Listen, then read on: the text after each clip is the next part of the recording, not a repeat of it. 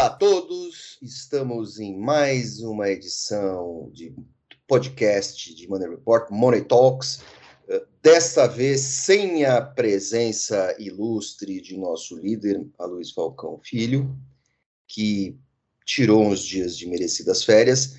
Eu sou o André Vargas, editor-chefe de Money Report, estou aqui acompanhado das editoras Débora Hanna Cardoso e Lorena Scavone Giron, e nós vamos falar nessa semana, vamos tentar explicar tudo que aconteceu de mais ou menos lógico e ilógico na política, na economia, na economia política e na política econômica do Brasil, onde ninguém tem descanso.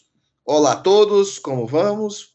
Senhoras, Olá, Vargas, como você está? Bom dia todos, estamos gravando aqui de manhãzinha, nesse primeiro de outubro. Olá, Lorena. Olá, oi, tudo bem, gente? Caras colegas, qual é a pegada do dia hoje?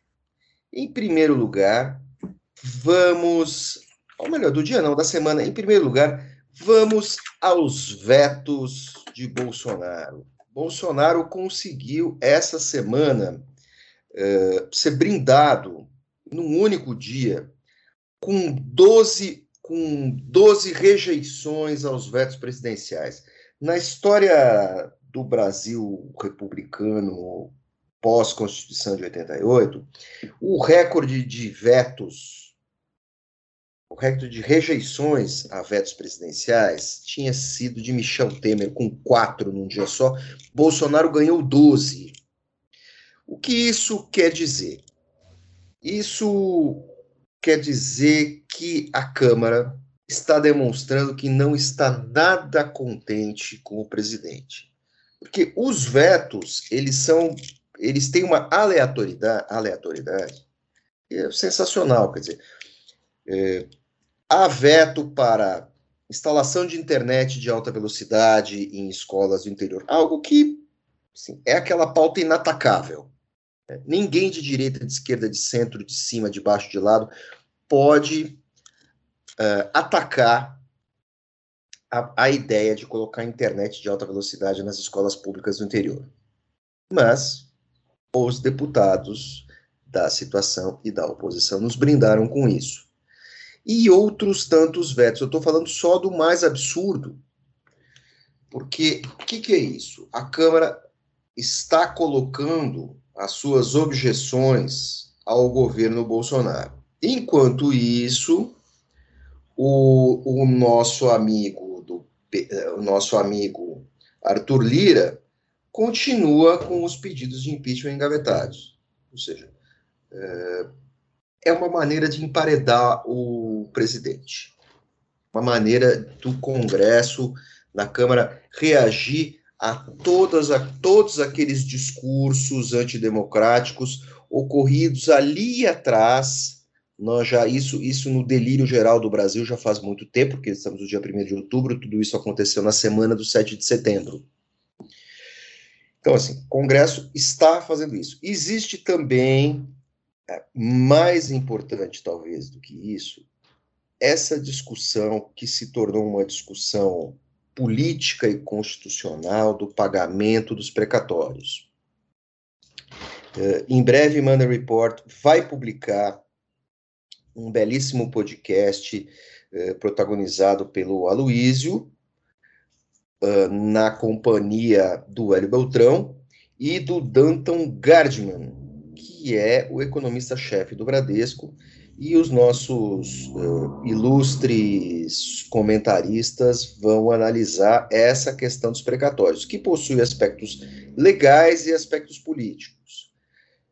Essa semana também a nossa companheira Débora teve uma longa conversa com especialistas uh, da USP, da FE e do Largo São Francisco e também uh, da Fundação Getúlio Vargas sobre uh, essa questão toda da instabilidade da discussão sobre o teto de gastos.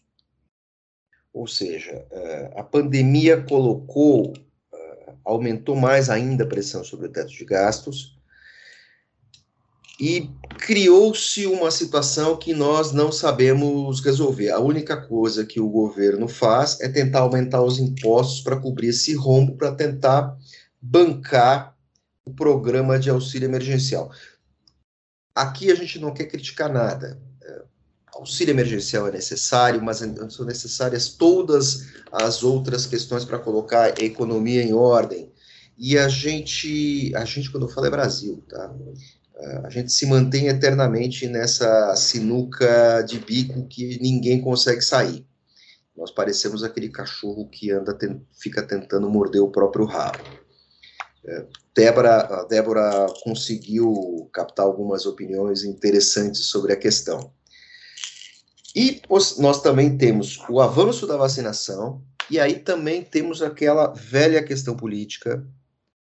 Temos passaporte de vacinação, ele é legítimo ou ele não é legítimo. Ou seja, no Brasil de hoje, o que não falta é assunto.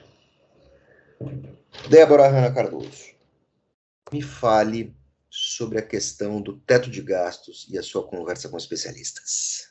Então, teto de gastos parece que virou o assunto. Virou não, né? Já era o assunto desde sancionado aí sobre se era necessário ou não, e a gente não vai entrar nessa seara. Mas especialistas falam o seguinte: ele, ele foi sancionado, ele existe, ele é uma lei e, a, e ela tem que ser respeitada, porque senão você gera, você gera instabilidade, você gera desconfiança.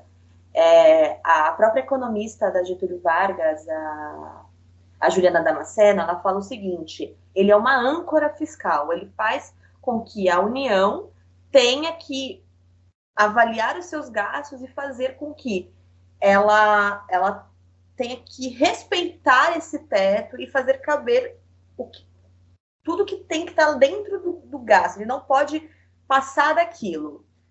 Nós tivemos a, a questão da pandemia, ou seja, o auxílio emergencial que foi necessário por causa ali da, do orçamento de guerra, que foi uma coisa à parte, por um momento ali fora da, de mão, mas o gasto da União ali que está dentro do teto, ele não pode passar daquilo. Ela, ela, deixa isso claro. E ela, e ela ainda falou uma coisa interessante, que economistas sérios discutem o reajuste do teto, ou seja, se ele vai pela inflação ou se ele vai pelo crescimento do PIB.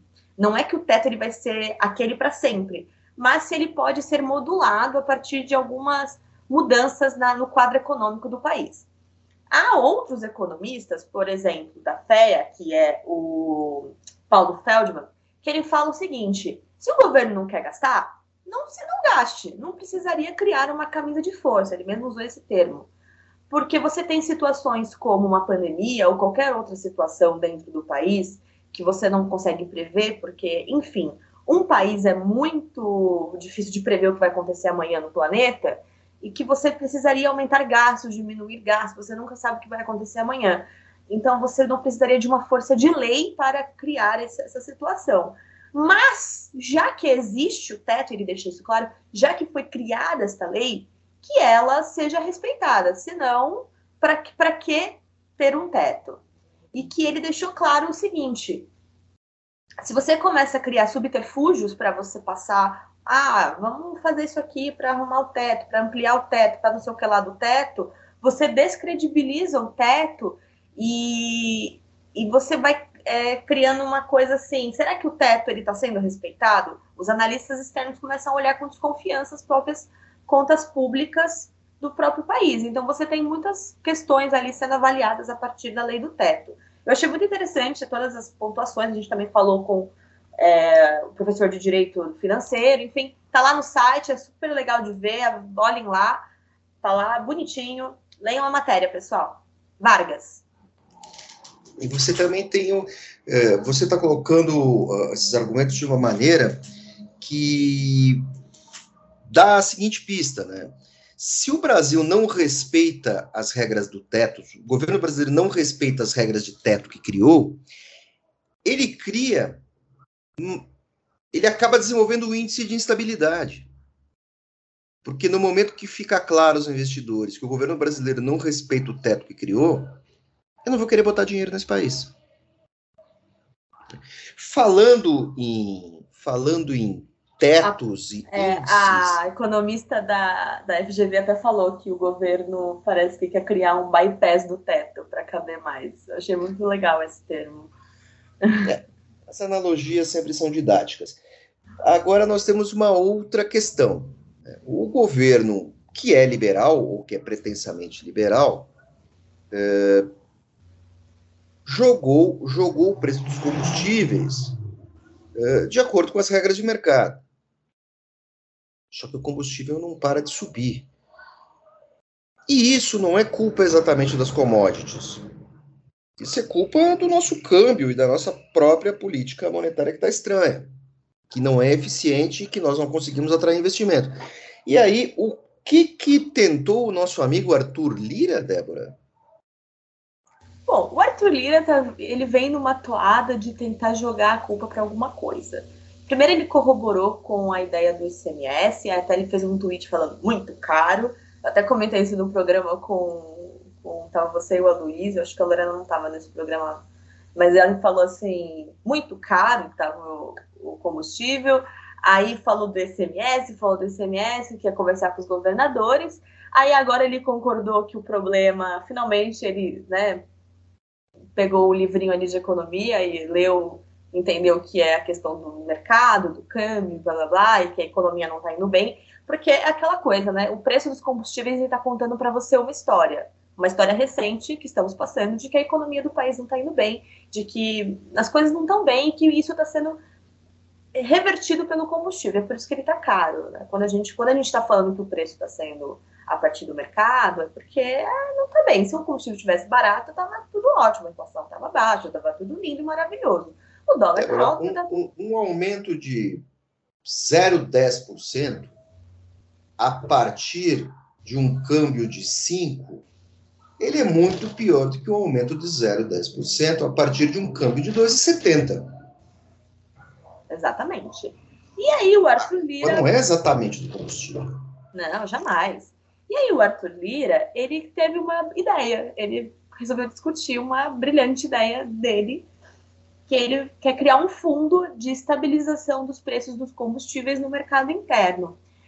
O que é uma ideia contraproducente se você tem uma economia liberal de combustíveis a partir do mercado, já que o combustível tem que aumentar a partir do mercado. Então, você vai o quê? Você vai deixar o combustível barato artificialmente? Sendo que é um, enfim. Quem vai administrar esse fundo? Quem vai amortizar isso?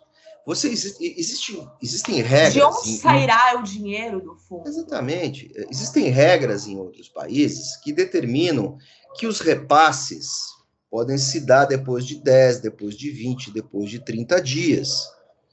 Esses, é, esses repasses eles são mais ou menos calculados em cima é, das reservas das distribuidoras e das reservas dos postos de gasolina, dos postos de combustíveis. Posto de combustível, em média, tem um reservatório com X tamanho, certo? Então ele vai demorar X tempo para reduzir isso. Então, enquanto o combustível sobe, ele vende pelo preço velho, depois ele paga o preço novo. Se o sujeito fizer um manejo de, um manejo de estoque, tudo bem. Se ele fizer compra futura com o seu fornecedor, tudo bem, tá tudo certo. Ele tem um espaço, ele tem um reservatório, ele compra três adiantado e se o fornecedor dele se compromete com ele, ele amortiza isso certo? Livre mercado é isso. Agora, se você vai criar um fundo completamente contraproducente, só vai criar burocracia, só vai criar fiscalização, só vai criar é, é, oportunidade para picareta enganar os outros. E artificialização, né? Que é uma coisa que o mercado não gosta. Então, assim, é, é, não chega exatamente a ser a jabuticaba, mas assim, é a manga podre, né? É, porque assim, não é a jabuticaba. Isso já foi, já foi criado no Brasil. Sim, não é a assim, jabuticaba. Assim, o, o, o, Arthur Lira fez o quê? Engatou marcha ré, ligou o farol de milha, né, o, o apontou o farol de milha para o retrovisor e ele, está é, mirando, ele tá mirando lá no tempos do governo Sarney. É isso, né? Tempos do governo Collor. Não é assim. Ele abasteceu com combustível a 7 para fazer isso. É. Uh, e nós temos aí também a, a crise internacional de Itararé.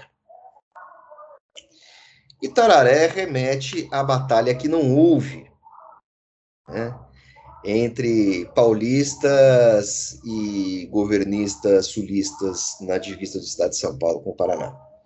Nós temos a crise internacional de Itararé, que é a crise da Evergrande, que nós já havíamos apontado uma ótima entrevista com.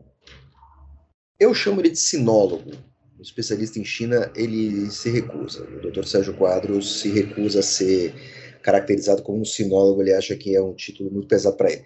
Mas a, a, principal questão é que quem é que perde com a crise da Evergrande? Alguns consumidores chineses que vão ter os seus imóveis atrasados, a entrega vai estar atrasada, mas ao que me consta, é, o Partido Comunista Chinês, os governantes chineses não vão deixar o pessoal ficar na lona. E quem é que perde? Somos nós. Porque com a desaceleração das obras, vai cair o valor das commodities de aço, commodities de ferro. Aço é o que é produzido lá na, lá na, na China. Vai cair o preço do minério porque a procura fica menor. E aí isso afeta, diminui um tanto a nossa balança comercial, que é uma das poucas coisas que vão bem na nossa economia. Ou seja, todo mundo estava achando que ia ter uma nova crise de subprime no mundo, e o, o governo chinês comunista, que é não agiu, não age de uma maneira muito diferente do que agiu o governo Bush, Bush 2, né, Walker Bush, é, é, Walker Bush, é, depois da crise das Torres Gêmeas e depois da crise subprime. Então, Vargas, uma... você está me dizendo que a partir de agora temos que observar as ações da Vale?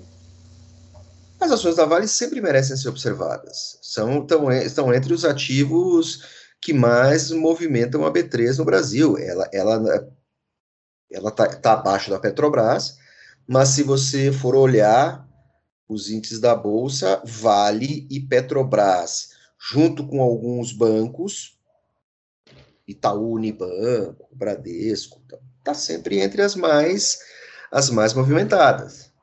Então assim, fazendo sol ou fazendo chuva, sempre é bom olhar Vale. Exatamente. Vamos falar agora do nosso querido, aguardado, esperado União Brasil, que Débora Hanna Cardoso chama insistentemente de Centrão do B. Para quem não sabe, Centrão do B. União Brasil, que é o nome escolhido para a criação desse novo partido, decorrente da união do DEM e do PSL, é, tenta se apresentar como um genérico do Centrão. A medida, não posso dizer que é louvável ou não é louvável, é, Realpolitik tem isso. Né? De saída, eu só posso dizer que assim, né, União Brasil parece nome de time de várzea.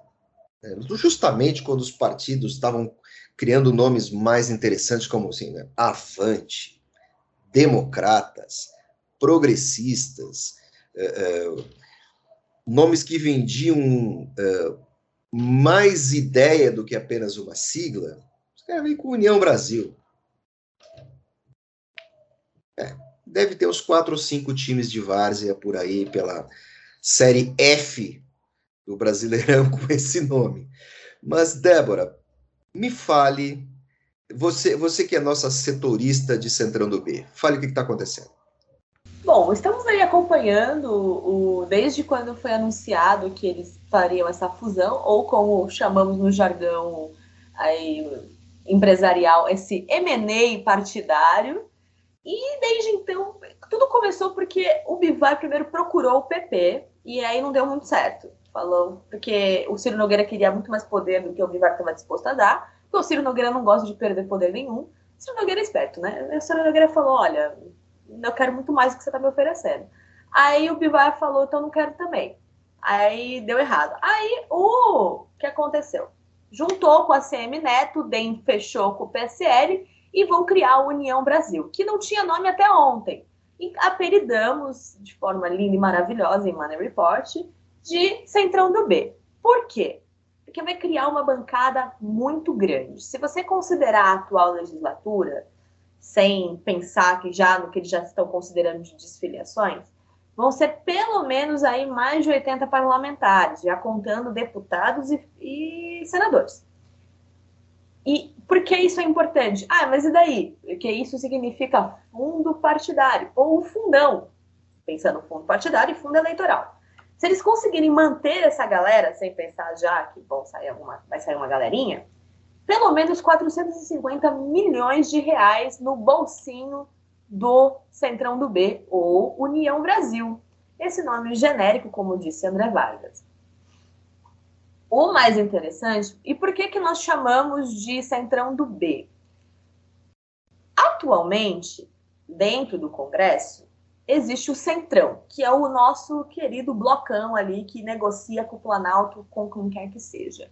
Entrando o Lula, saindo o Bolsonaro, entrando a Moeda ou, saindo, ou entrando o Guilherme Boulos ou quem quer que ocupe o Palácio do Planalto, eles vão ter que sentar à mesa para negociar, porque quem vira presidente precisa de governabilidade. E eles são os reis da casa, até porque são mais de 2% do, né, do local. Mas, se você divide isso, ou se você cria um partido. 10%, 10% você falou 2%. Ah, isso. Perdão, ouvinte. Se você. Não, eu falei é, dois terços, é, desculpa, ouvinte. Eles são mais de dois terços da casa. Se você divide esse, esse, esse pessoal e começa a criar lideranças mais, mais fortes ali, com mais envergadura, você começa a criar uma coisa muito cara, por exemplo, a iniciativa privada como concorrência. Atualmente, quem comanda o Centrão ali é, fica mais é o Progressistas. Mas existe ali um acordo com o MDB. Não é à toa que o líder do governo no Senado é o Fernando Bezerra, ainda, apesar de ele falar que não, não queria mais, mas continua lá, é o Fernando Bezerra do MDB. Mas o Progressistas é a, a, o partidão do que está ali no, no estofo do Bolsonaro. Ele mantém a, a base do governo se dividir, pode ser que possa negociar melhor com o próximo mandatário. Então, se de repente o próximo presidente ganhar e falar, não quero negociar com o progressista, vou, vou negociar com o outro centrão, os partidinhos menores podem correr para o outro e o progressista ficar esvaziado. E talvez o progressistas tenha que negociar com o centrão do bem e, e, e imagina ser comandado pelo Bivar, tudo que eles querem. O, o centrão do B, eventualmente, se tudo der certo, para o Centrão do B, é, o Centrão do B pode deixar de ser genérico e virar o principal. E aí o genérico pode ser o Centrão do A. Enfim, isso aí pode virar uma, pode ser uma coisa interessante de acompanhar no futuro, não agora. agora. É interessante o seguinte: você falou dos 400 e tantos, quase 450 milhões do fundão. É. Vamos deixar claro aqui para os nossos ouvintes que assim, esses 450 milhões, eles não são para fazer a fortuna de ninguém. Não. Esses 450 milhões, eles são para operacionalizar campanhas políticas, para pegar essa bancada do União e aumentar ainda mais essa bancada tornar o partido mais forte, porque nós, o, o e União manter Brasil, diretórios, porque manter diretórios. Tem... O União Brasil, você falou que ele tem ele teria 80 parlamentares. É, mais ou menos. Agora de... é, 80 parlamentares, isso dá mais ou menos 15% da bancada. Se você pensar que para você ter governabilidade você precisa em torno de 66%, a governabilidade é absoluta, você precisa de 66%. 15% não te dá maioria de nada, ninguém tem maioria não. de nada num, num, num, congresso fracionado como o Congresso Brasileiro. Mas você oferecer 15% do total, meu amigo, é uma maravilha.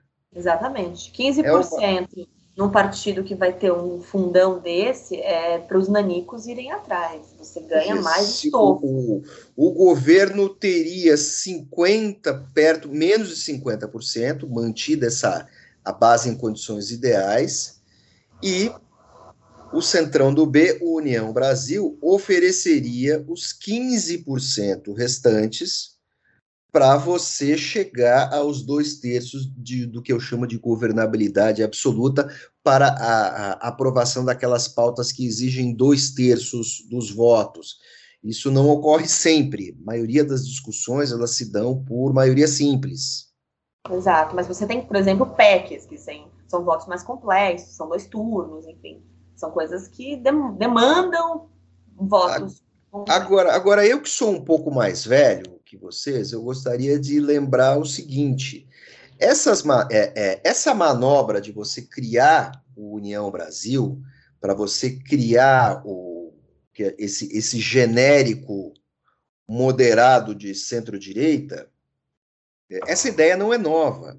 Só que ela é o reverso da ideia anterior. O que, que acontece? A Constituição de 88 é, ela, ela facilita, ela facilitou a criação de partidos certo? Porque era o, era o pós-ditadura militar e tal, então a, a ideia, a intenção inicial era você facilitar a criação de novas agremiações. Isso se consolidou mais ou menos ali em, depois da eleição do Fernando Henrique. O que depois surgiu? Né, na esteira de figuras como Valdemar Costa Neto tudo mais a ideia de criar pequenos partidos, certo? E como você cria pequenos partidos? Você usava o coeficiente eleitoral. Você criava um pequeno partido, conseguia desfiliar alguns políticos. Na campanha seguinte, você lançava um candidato puxador de voto, um tiririca da vida, certo? E o tiririca acabava puxando outros tantos candidatos e você formava uma pequena bancada. Essa pequena bancada, ela não existiu fundão ainda, ela se acoplava ao bloco majoritário, certo? Às custas de cargos e tudo mais, e aí você fazia um movimento inverso. Você ia criando diretórios e você ia criando uma estrutura burocrática e uma estrutura partidária de cima para baixo. Foi assim que o PR se tornou um partido relevante uh, nos governos uh, Lula, Dilma, Temer. Agora, com o fundo partidário, você tem um movimento inverso e menos trabalhoso. Se você quiser criar uma estrutura, se você quiser criar uma estrutura política partidária uh, entranhada na máquina burocrática do país. Você faz o que o seu ACM Neto e o que o seu Bivar estão tentando fazer. É, é mais fácil compreender o que o Bivar e a ACM Neto fazem do que antes era mais fácil, antes não era tão fácil compreender a criação de pequenos partidos. Quando ficou claro que a criação desses pequenos partidos estava atrelada ao lançamento de figuras populares e puxadores de voto, isso, esse, esse mistério foi esclarecido para a opinião pública. Isso não era, isso não é. Até, até 12 anos, até, há até 12 anos, isso não estava muito claro na cabeça da gente. De repente ficou, porque você teve aquela eleição do Tiririca, e toda aquele. Ah, Tiririca é alfabetizado, não é alfabetizado. Eu achei um constrangimento, mas tudo bem. Uh, essa é a história. Agora você tem um outro movimento em cima do fundão. Vamos discutir se fundão é legal, se fundão não é legal, se é bacana, se não é bacana, se deve haver financiamento público ou não. Eu acho que aqui não cabe. Tem partidos que são contra, tem partidos que são a favor. Mas essa é outra discussão, é como a discussão uh, de reajuste de teto, se vai pela inflação, se vai pelo PIB. É, é outro capítulo. Mas, assim, é isso que está se desenhando e isso vai se desenhar de uma maneira mais cristalina, mais cristalizada, depois do primeiro turno de 2022, quando nós vamos saber o tamanho das bancadas. É sobre isso que eu queria falar. Porque não é só o União Brasil que tem planos audaciosos para, enfim, pegar mais verba eleitoral. Qual é o próximo time de Várzea? Bom, o Progressistas. Vale lembrar, Vargas, que publicamos uma matéria faz um tempinho já sobre os planos do Progressistas e do Ciro Nogueira, que também quer ampliar a bancada do partido. Então. O, o, progressista não é exatamente. O progressista está bem longe de ser um time de várzea. Não, ele não é um time de várzea, mas ele é o partidão do, também do Centrão, que é o partido da base do governo e que está ali no, no hall dos grandes partidos do centro, os radicais de centro. Ou seja, 2022, no pós primeiro turno, vai ser muito interessante observar qual vai ser o tamanho das bancadas do centrão. Este, acho que esse tem que ser um exercício de todo mundo aí que, que acompanha a política para entender como é que vai ficar a dinâmica das casas, da, das, de ambas as casas. É, eu, queria, eu queria fazer aqui um, um, um break para explicar para o nosso ouvinte o que a gente chama meio bem jocosamente de radicais de centro. Porque nós chamamos de radicais de centro é, os partidos é, de centro geralmente centro-direita, que estão sempre alinhados com o governo. Não importa se o governo é de centro-direita, de direita, de extrema-direita, de centro-esquerda, de esquerda. Nunca tivemos um governo de extrema-esquerda. Mas esse pessoal estará sempre radicalmente alinhado a quem está no poder, sempre a soldo, né? Sempre em troca de benesses políticas. Você pode achar aí que isso é safadeza, que isso é antiético, mas assim, é, é do jogo. É do jogo. Quem está lá mandando precisa deles e eles querem se oferecer. Você pode achar isso ruim ou bom, mas bem ou mal, e agora eu acho que é, é nesse caso é mais para o bem, esses partidos de centro, o, os radicalmente moderados, é, eles são os grandes fiadores da democracia brasileira, porque eles impedem que a balança penda muito para a direita, impedem que a balança penda muito para a esquerda. A gente pode reclamar de fisiologismo, parará, parará, parará, mas bem ou mal, é, é, essa turma forma assim o que eu chamo de o grande PMDB brasileiro, que acaba sendo uh, o fiel da balança de tudo. Né? Uh, Basta ver agora os vetos de Bolsonaro, os vetos que Bolsonaro ganhou de presente. É o pessoal dizendo: olha, não tanto a direita. No passado, essa turma avisou para Dilma, não tanto a esquerda. E assim segue a bananânia. Exatamente. Ou seja, eu vou dizer o que eu disse há uns dois programas atrás. Se você odeia o Centrão, ou se você ama o Centrão, se você odeia principalmente, se você acha, meu Deus, o Centrão é horrível, você estacione o seu carro agora, comece a gritar, a chorar, mas é isso, eles estão fiando a democracia para você também. Ou seja, siga sua viagem em paz. Ligue uma. Após esse programa, ligue uma boa música. É... E se for, vá em paz, já dizia Bacurau. Provavelmente, se você fizer isso e estacionar o seu carro na beira da marginal e sair gritando, é, gostaria de lembrar que provavelmente o dono da empresa de guincho, o dono da empresa de guincho votou em alguém do Centrão. O motorista talvez tenha votado à direita ou à esquerda, mas o dono da empresa de guincho, ele, ele é do Centrão. Ele é Centrão. Ele é do Centrão. Com certeza. Olha, nós estamos aqui há 34 minutos fustigando os nossos ouvintes. Eu gostaria de falar algumas coisas sobre pandemia. Uh, essa semana eu estava chegando no escritório de Money Report, só para informar, estamos todos, uh, hoje é hoje é casual day, estamos todos em casa, mas uh, nós já adotamos o sistema híbrido em Money Report, eu estava subindo no elevador, ficamos num prédio ali no Itaim, no décimo andar, e tinha um sujeito do meu lado, e, e na tela do na tela da, da, das notícias que passam no elevador, o sujeito falou assim, então, assim, olha, tudo bem, a gente vai ter que usar máscara, mas assim, a, a pandemia já acabou. E eu, como um sujeito que colabora para o boletim da pandemia, só pensei, é por isso que essa porcaria não vai acabar. porque nós temos todas as outras questões. É, as autoridades globais de saúde calculam que serão preciso 11 bilhões de doses para estancar a pandemia. O Brasil está chegando àquele número quase mágico de 70% da população uh, previamente imunizada. Né? Você lembra, Débora, que eu falava, em setembro a gente vai chegar a 70%. Começar a chegar. Tem um atrasozinho ali, tá? 70% da primeira dose porque nós tivemos aí uns percalços. Vargas é o nosso vanguardista da pandemia. Não, não, eu só fiz conta de regra de três, calma. Eu sei, deixa eu, deixa eu enaltecer seus méritos, editor-chefe.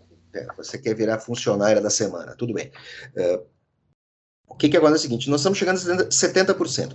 Pelos cálculos, pelos cálculos epidemiológicos das autoridades globais de saúde, aí eu falo daquela organização terrível chamada Organização Mundial de Saúde, uh, para você estancar uma pandemia, você tem que chegar a 70% da população vacinável com duas doses. População vac...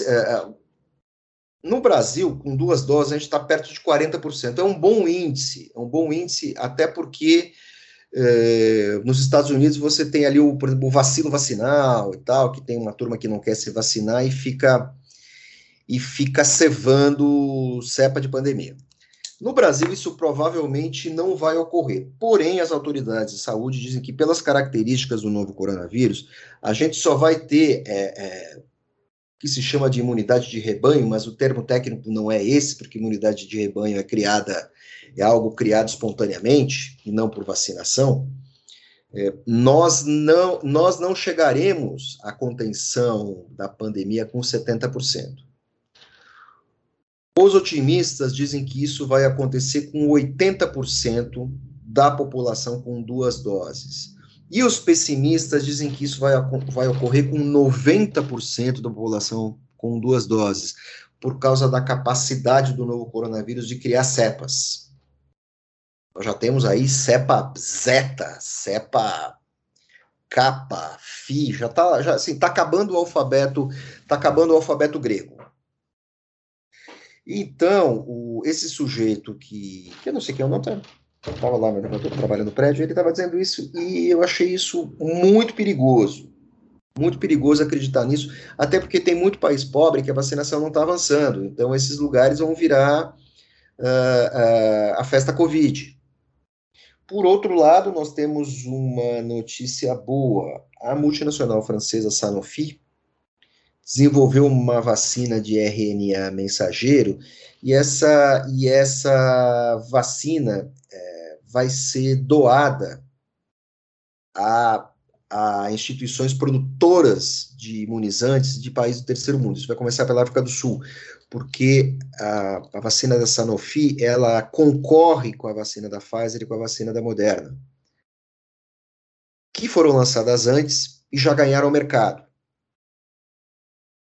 Então, essa multinacional francesa fez esse grande trabalho social, vai amortizar, de alguma maneira eles devem amortizar esse investimento, e eles estão abrindo esse trabalho. Você vai começar a ter uma produção muito grande de vacinas na África do Sul, um dos países mais atingidos, que, só, que deve estar com menos de 20% da população vacinada. Uh, isso é muito importante. Daqui a pouco, o Brasil, quando avançar mais, vai começar a exportar a vacina, vai começar a doar a vacina para outros países, principalmente da África e da América Central. Uh, isso tudo é muito bom. Os países da Ásia, da Ásia, do, do, do Extremo Oriente, do Sudeste Asiático, eles são abastecidos por Índia e China perfeitamente então, uh, o Brasil, o Brasil também vai ter um papel nisso. É, vejo isso tudo com muito otimismo, e, mas ainda não está na hora de soltar as máscaras. Aconteceu uma coisa uh, que ainda não está bem mapeada, porque duas semanas após as aglomerações, 7 de setembro, nós tivemos, não chegou a ser um surto, mas nós tivemos um leve aumento na quantidade de pessoas monitoradas por coronavírus. Isso está em 400 mil hoje, e estava há três semanas baixando para 300 mil. Não dá para cravar que esse aumento de 100 mil pessoas se deu pelas, pelas aglomerações. Tá? Não dá para cravar, não mas pode ser um rescaldo. Tudo bem que grande parte das pessoas que, que estavam na rua ali, principalmente nos grandes centros, as pessoas já ganharam uma dose e tal, tá tudo relativamente é, seguro. E as mortes, graças a Deus, estão caindo. Mas um alerta, não está na hora ainda de sair doidamente pela rua sem máscara. Eu acho que a gente vai ficar de máscara durante muito tempo. As pessoas vão ter que usar esse passaporte de vacinação. Ele não é uma garantia, mas assim, ele inibe, ele coíbe as pessoas de saírem por aí alegremente e descuidadamente. E tudo mais. E nós temos também, Débora, o grande manguezal da CPI que se aproxima do fim. Só para lembrar de máscaras, eu só quero lembrar que quando os Estados Unidos avançaram bastante na vacinação, eles tinham voltado atrás com esse negócio de máscara, ninguém vai usar máscara, não é obrigatório.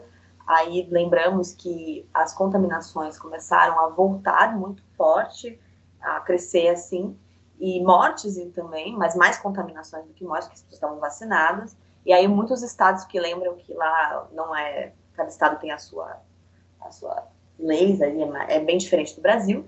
E aí os estados começaram a voltar atrás nessa coisa de máscaras e agora meio que as máscaras voltaram praticamente a ser obrigatórias em locais fechados e tal, exatamente por isso. O Chile nunca, nunca, o Chile que é um dos países mais avançados na vacinação, nunca tirou a máscara, o Chile é até hoje é obrigatório, porque pelo entendimento do país de que não pode tirar máscara, respeitando as ordens da OMS, a maioria dos países nunca tiraram. Então, se você aí gosta de ficar andando sem máscara por aí em lugar fechado e, e se arriscando, é bom você botar sua máscara e ficar de boaças, porque máscara é importante, ela é uma medida que te protege junto com a vacina e o álcool em gel. É, todas essas medidas salvam a sua vida e a vida do próximo, não só a sua e a dos seus familiares, inclusive. Não é mesmo, Vargas?